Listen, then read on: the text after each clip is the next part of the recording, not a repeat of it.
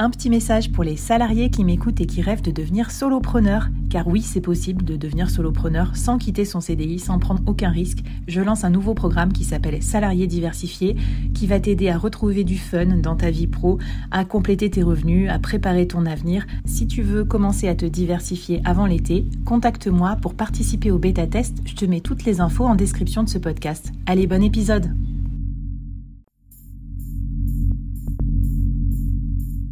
Quoi ressemblerait ton business si tu pouvais être épaulé par les meilleurs experts? Avoir un board de rêve disponible 24 heures sur 24 pour t'aider, répondre à tes questions? Je suis Flavie Prévost et ce board, je l'ai créé pour toi dans ce podcast. Tu es dirigeant, entrepreneur, freelance ou tu vas bientôt te lancer? Ne reste pas tout seul dans ton coin. Inspire-toi des conseils des meilleurs chaque jour par ici, à mon micro. Et si tu l'oses, on te mettra au défi parce que nous, ce qu'on aime bien, c'est te faire progresser vite et bien. Alors bienvenue à toi, bienvenue dans ton board et bon épisode.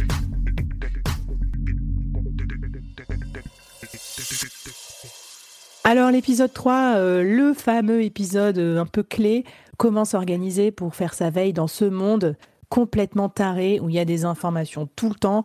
Euh, d'ailleurs, mais j'allais dire, il y a des informations sur notamment l'intelligence artificielle et tout, mais tu vas me dire si peut-être tu as des outils aussi de ce genre-là qui t'aident à faire ta veille. Comment tu fais euh, pour... Euh, en rappelant quand même ce que c'est ta newsletter, c'est peut-être plus de 100 articles sélectionnés tous les lundis avec soin. Comment tu fais pour produire ce travail-là et puis peut-être le reste de ton travail? Parce que je pense aussi que tu fais d'autres veilles pour d'autres dirigeants que tu accompagnes. Oui, tout à fait. Le, ma veille ne me sert pas que pour ma newsletter, mais effectivement, ça sert pour ma newsletter et on en parlera à l'épisode prochain sur euh, l'exploitation de la veille. Mais hum, il y a le, comment du pourquoi, c'est une newsletter de curation pour euh, éviter aux dirigeants en fait de se noyer dans plein, plein, plein d'informations tech, business et innovation plus génériques, donc ils ont besoin d'avoir en tête. Euh, et, et, je l'envoie tous les lundis matin 7 h et il y a entre 60 et 80 liens par édition. Donc euh, c'est effectivement et c'est 60 à 80 liens. Moi je les ai sélectionnés, ce qui veut dire que j'ai consommé énormément de contenu pour identifier euh, les bons liens qui correspondent à, à, ma cible. Alors le premier truc, le premier outil, c'est ne pas recevoir ces newsletters dans sa boîte mail classique. Ça, c'est le, le, la condition sine qua non.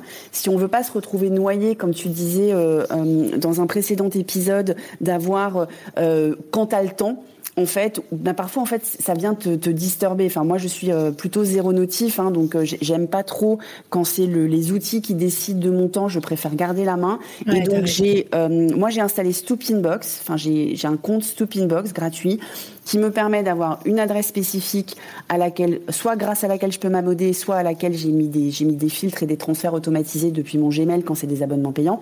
Euh, mais cette adresse to Pinbox, en fait, c'est donc à la fois une appli sur le mobile ou un browser, enfin, tu peux aussi accéder par le browser web, qui te permet de recevoir toutes tes newsletters au même endroit.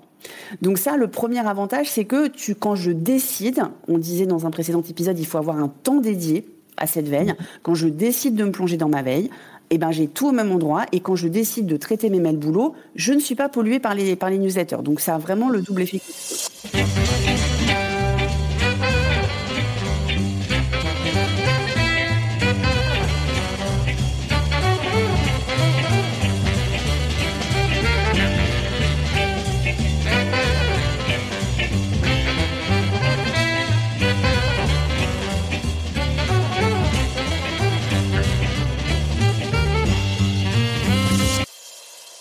Tellement bien, tellement un pain, parce qu'évidemment, la classique de tu dois répondre à un client et au final, tu finis par lire 12 euh, 000 newsletters qui n'ont rien à voir, c'est plus possible ça. Voilà, donc ça c'est vraiment le premier conseil, c'est si tu as du contenu écrit, parce qu'il y a des gens qui vont consommer des vidéos YouTube ou des podcasts, et là évidemment ce conseil ne s'applique pas, mais si ta veille, s'il y a du contenu écrit, des newsletters dans ta veille, euh, vraiment, vraiment, c'est parler, euh, de, ta boîte mail classique. Alors, il y a aussi des solutions hein, dans, Gmail ou dans d'autres dans d'autres euh, outils d'emailing pour euh, pour garder pour les garder à part. Moi, je préfère que ce soit carrément une autre adresse mail. Enfin, c'est complètement complètement séparé. Ça, c'est le, premier, la première chose. La deuxième chose, c'est quel que soit le contenu que tu consommes dans ta veille, quel que soit son format, il va falloir que tu enregistres la veille, il y a de la consommation, on va dire, c'est as le surplace et as le à emporter en fait. Hein. Donc euh, donc as ce que tu vas lire et qui va te nourrir, euh, qui va euh, commencer à allumer des petites loupiottes dans ton cerveau, qui vont te permettre de faire le connect the dots qu'on fait tous tout le temps quand on est solopreneur parce que on bosse sur son business même quand on dort. Mais il y a aussi les éléments que tu vas vouloir stocker pour les différents types d'exploitation dont on parlera à l'épisode suivant. Donc en fait, ce que tu vas vouloir stocker, va bien falloir que tu saches comment tu le ranges. Et hmm. donc là, euh, moi j'ai un, petit bonus et c'est une petite exclue pour euh, les pour les, auditeurs euh, du, board. Hmm. Moi j'ai construit tout un tableau Notion en fait, que je vais proposer euh, en exclusivité aux auditeurs du board avant de commencer à le proposer euh, à, d'autres personnes. Euh, donc, ça sera un produit digital, ça sera avec mes petites vidéos tuto de comment est-ce que tu, tu organises ce que tu gardes et comment est-ce que tu les, tu les classes, comment est-ce que tu, tu les tags, comment est-ce que tu les retrouves, de quels éléments tu as besoin pour pouvoir l'exploiter correctement, etc.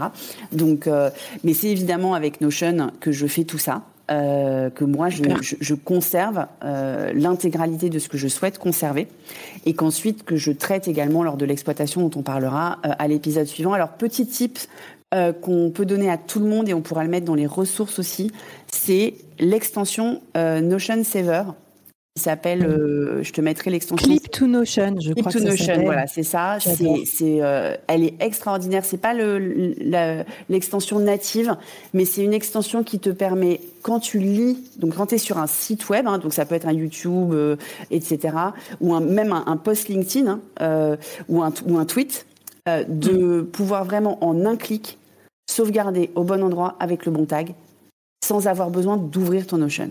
Et ça, c'est magique. Non, mais c'est trop bien, je recommande. Et puis même moi, j'ai une autre, euh, une autre extension qui s'appelle People to Notion. tu peux aussi mettre les gens dans ton Notion comme si c'était un, petit, article. Et ça, ça me sert plutôt pour le côté CRM, le côté euh, garder des gens dans mon, dans mon scope et dans mon réseau. Euh, trop bien, Laura. Merci pour toutes tes astuces, pour tous tes outils. Et eh ben, et eh ben c'est pas mal. Et j'étais en train de télécharger Stoop euh, Inbox pour commencer à, dissocier mon, mon cerveau euh, créatif des autres. du reste. Voilà, donc euh, trop bien. Et puis, si vous cherchez des idées pour construire un produit digital, parce que c'est ce qu'on, c'est le travail qu'a fait Laura, c'est le travail que moi j'ai fait aussi avec l'accélérateur. Bah c'est le chapitre 4, je le dédie complètement à ça dans l'accélérateur solopreneur. Donc voilà, si vous vous dites comment je peux transformer ma compétence en produit digital, ben ça vous intéressera. Et d'ailleurs, c'est l'objet de l'épisode 4 qu'on va commencer juste après avec Laura. Justement, comment vous allez pouvoir exploiter cette veille? Pour en faire quoi dans votre business de solopreneur? Je vous donne rendez-vous tout de suite après dans l'épisode 4.